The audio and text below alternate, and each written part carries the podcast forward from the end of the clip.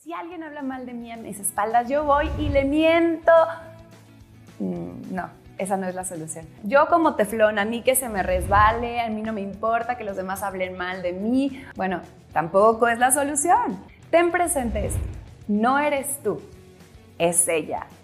¿De qué carece esta persona y cómo puedo ayudar a cubrir esta carencia? Darle la vuelta a la situación. Desarma a la persona.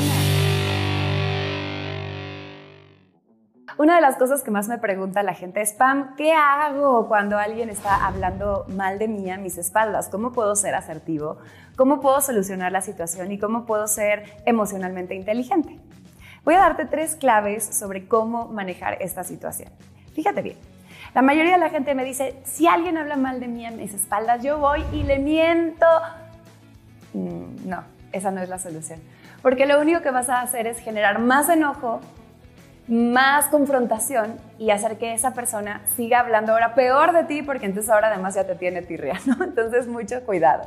Hay que solucionar las cosas, no empeorarlas. Ahora, otras personas me dicen, yo como teflón, a mí que se me resbale, a mí no me importa que los demás hablen mal de mí. Bueno, tampoco es la solución. ¿Por qué? Porque es tu imagen, porque es tu reputación de por medio. Y si hay una persona que está hablando mal de ti con otras personas que no te conocen, esas personas van a generar una imagen tuya a partir de lo que esta persona está diciendo y probablemente no te den el beneficio de la duda. Dicen bien que no hay una segunda oportunidad para una buena primera impresión. Por cierto, si quieres saber cómo generar una buena primera impresión, te dejo aquí este videito para que puedas revisarlo. Entonces, ¿qué es lo que sí vas a hacer? Punto número uno, ten presente esto. No eres tú, es ella es esa persona, el problema no es tuyo. No es tuyo en el sentido del conflicto, sí es tuyo en el sentido de hacerte responsable de solucionarlo, porque es tu imagen, ¿verdad? Simplemente pregúntate estas dos cosas. Uno, ¿de qué carece esta persona y cómo puedo ayudar a cubrir esta carencia? Fíjate, cuando alguien habla mal de ti, normalmente podemos decir que el odio es como una admiración mal enfocada. Esa persona habla mal de ti porque te admira, pero te admira desde un lugar de carencia, desde un lugar de inseguridad, de baja autoestima, en donde se siente de alguna forma amenazado por tu brillo. Tu brillo le deslumbra, le molesta, porque probablemente sea una persona que siente que eres tú en lugar de ella o de él, que necesita acabar contigo para poder entonces brillar. Y te digo una cosa, la gente hace lo mejor que puede desde los recursos que tiene. A muchas personas las educaron desde ese lugar de carencia, de un tengo que subirme en el otro para poder crecer, desde un tengo que apagar al otro para poder brillar, desde un lugar de o tranzas o no avanzas, desde un lugar de hacerle daño al otro para poder ver por mi propio beneficio. Entonces no es personal. Si tú eres capaz entonces de realmente identificar ¿Qué carencia tiene la otra persona que se está sintiendo amenazado por tu luz? Vas a poder cubrir esa carencia. En lugar de confrontarlo, puedes convertir ese odio en verdadera admiración. Por ejemplo, imagínate que tú te das cuenta en tu ámbito laboral, en tu trabajo, que pues brillas mucho, que eres muy bueno presentando y que tu jefe siempre te da a ti el presentar los proyectos frente a los clientes porque tienes esa magia. Entonces hay una persona que justo es quien pone el proyecto sobre la mesa y nunca le dan la oportunidad de presentarlo él mismo porque eres tú quien brilla en eso. Claramente lo que está desarrollando es envidia, son celos, porque quiere lo que no tiene. Si tú identificas que eso es lo que le está pasando y en dónde está esa carencia, puedes entonces tomar el toro por los cuernos y llenar esa carencia. Puedes entonces, sin necesidad de confrontar a esta persona, solucionarlo. Estás en la reunión, la persona presenta el proyecto y tú puedes decirle a tu jefe con la gran influencia que tienes en él o en ella, oye, este proyecto es de fulano, ¿qué te parece si le damos la oportunidad de presentarlo a él o a ella misma? O puedes de pronto hacerlo brillar en frente de los demás, sin mentiras y sin adular.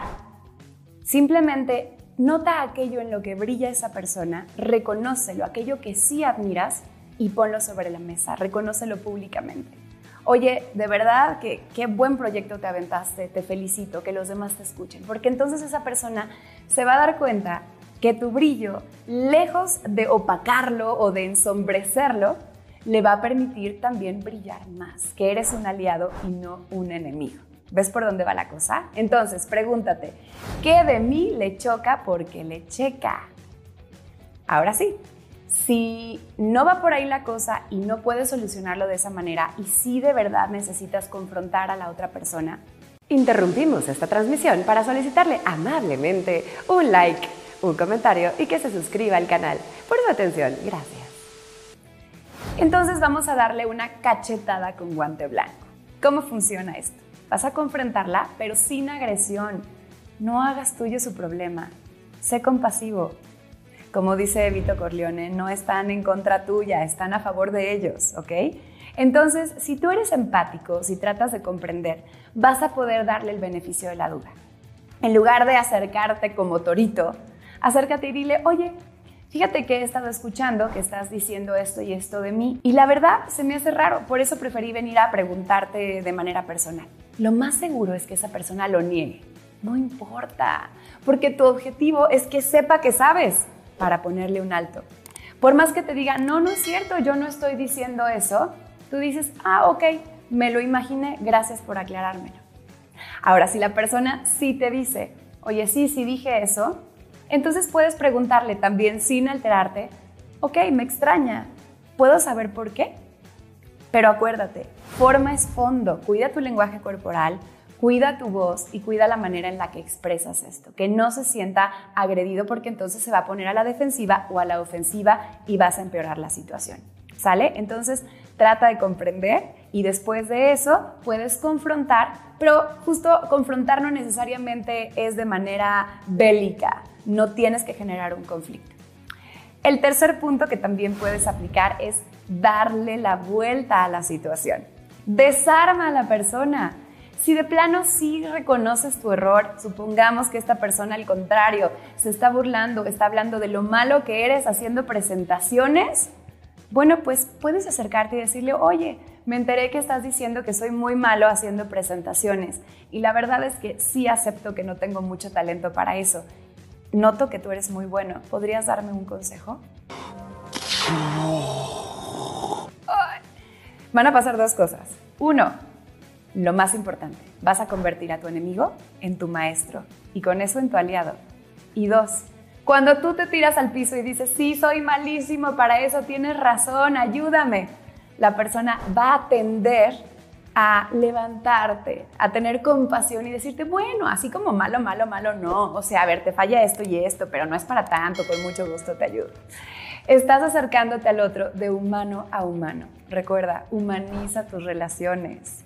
No hay una batalla que enfrentar, simplemente una situación humana que solucionar. Te recomiendo mi video acerca de cómo gestionar tus emociones para que mantengas tu centro y actúes a tu favor no en tu contra. Checa este link. Ah, y si, si eres muy malo para presentar, checa mi curso de presentaciones poderosas porque yo te voy a